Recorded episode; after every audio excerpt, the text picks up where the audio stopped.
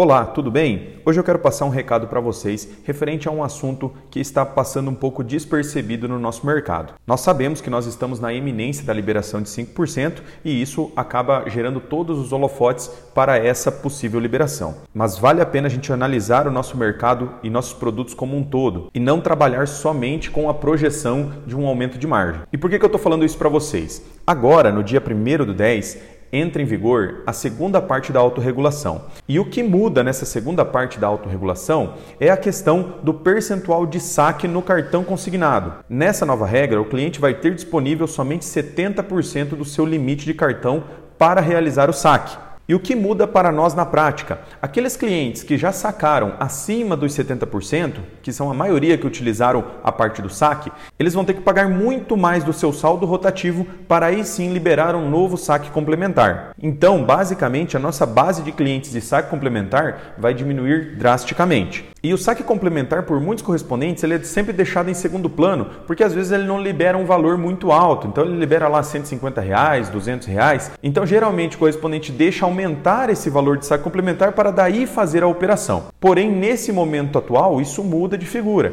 Se você deixar passar esse prazo, automaticamente a partir do dia 1 de outubro, esse valor de saque complementar, que hoje ele pode ser pequeno para um cliente, ele não vai mais existir e você vai perder essa venda. E é claro que se a gente estiver falando de um cliente de 150 reais, por exemplo, de saque complementar, é uma pequena venda. Agora, você juntando isso dentro da sua carteira, pode dar um valor de venda bem elevado.